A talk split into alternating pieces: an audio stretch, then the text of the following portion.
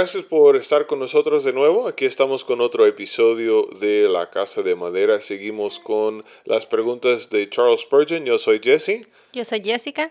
Y estamos aquí en la pregunta número 11 del Catecismo.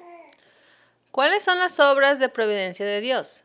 Las obras de providencia de Dios son sus más santas, sabias y poderosas, preservando su soberanía sobre todas sus criaturas y todas las acciones de ellas. Muy bien, comenzamos con una definición de lo que es la providencia, porque no es una palabra que se usa tan comúnmente en la conversación de cada día. Providencia se refiere a cómo Dios guíe la historia del mundo, cómo es que Dios está controlando, cómo es que Dios está llevando nuestra historia en la historia en su totalidad hacia la meta que Él tiene. Es muy importante recordar que Dios sí está en control, en especial en años como 2020 y seguimos en 2021 ah, con esta, esta dificultad, esta epidemia del COVID. Tenemos que recordar que Dios está controlando la historia y aún no ha perdido el control y cuando Él obra su providencia, hay ciertas características que tiene la dirección que Dios da. Así que estamos hablando de eso. Ah, primero, su providencia y sus obras de providencia son santos. Y esto vemos en el Salmo 145, versículo 17. Dice así, el Señor es justo en todos sus caminos y bondadoso en todas sus obras. Entonces, aquí vemos que Dios es justo, Ah, es de, gracia todo lo que hace y es conforme su carácter, su manera de guiar ah, las cosas. Así que al final, aunque no lo vemos ahorita, veremos que su propósito es santo ah, y de acuerdo con su buen carácter. También es sabio. Nos dice en Isaías 28, 29. Eh, dice así, también esto viene del Señor Todopoderoso, admirable por su consejo y magnífico por su sabiduría. Mm.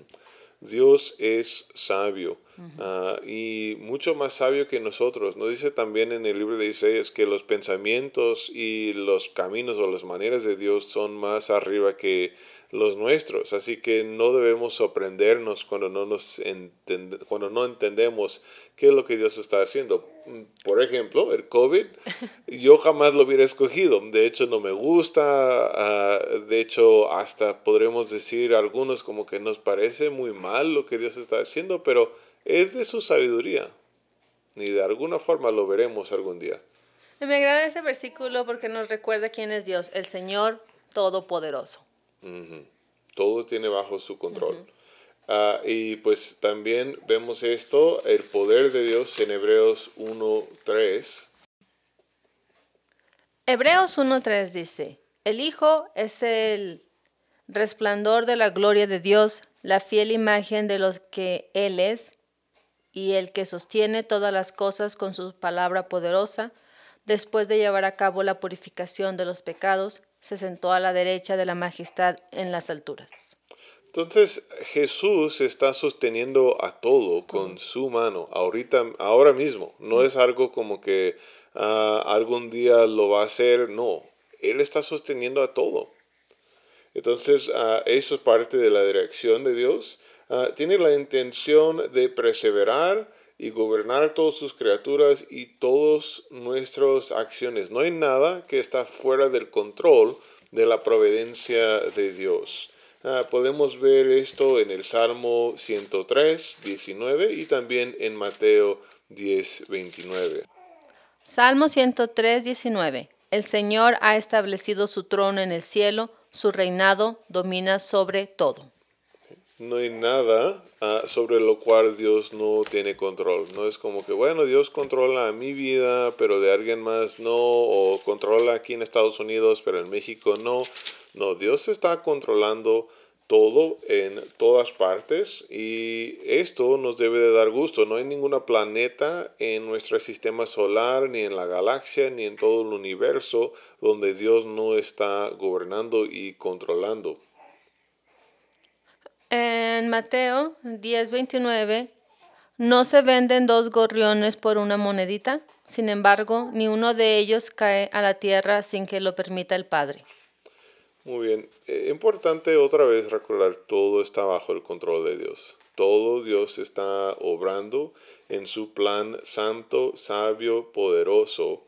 Y esto incluye todo, incluye todos los pajaritos, ah, incluye todos los insectos, todas las ah, moléculas, todo está bajo el control de nuestro Dios.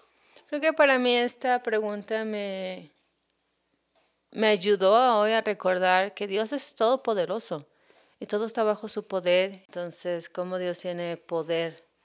Y a veces creo que en esos tiempos, como hablabas del COVID, en tiempos de dificultad, se nos olvida lo, que Dios es todopoderoso, que Él tiene todo bajo su poder. Entonces, bueno recordarme, esta pregunta me hizo animarme otra vez y recordar quién es Dios, una de sus características.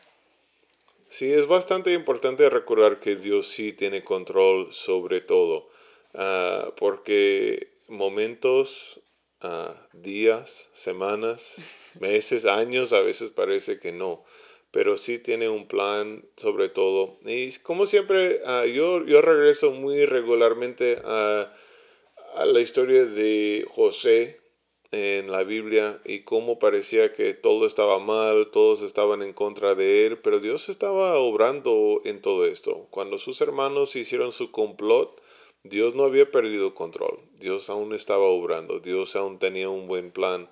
Y aunque no lo vemos ahorita, sabemos que algún día lo veremos.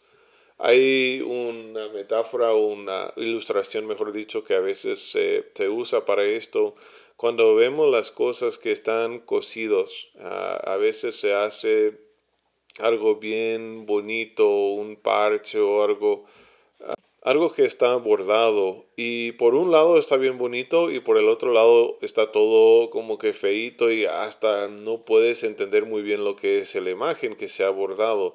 Pero los planes de Dios a veces se puede comparar con esto, porque nosotros vemos el lado que se ve todo mal, se ve todo tal vez un poco feíto o algo, pero cuando estamos con Él veremos la hermosura que Él está haciendo. Y de eso se trata la providencia, requiere fe de nuestra parte.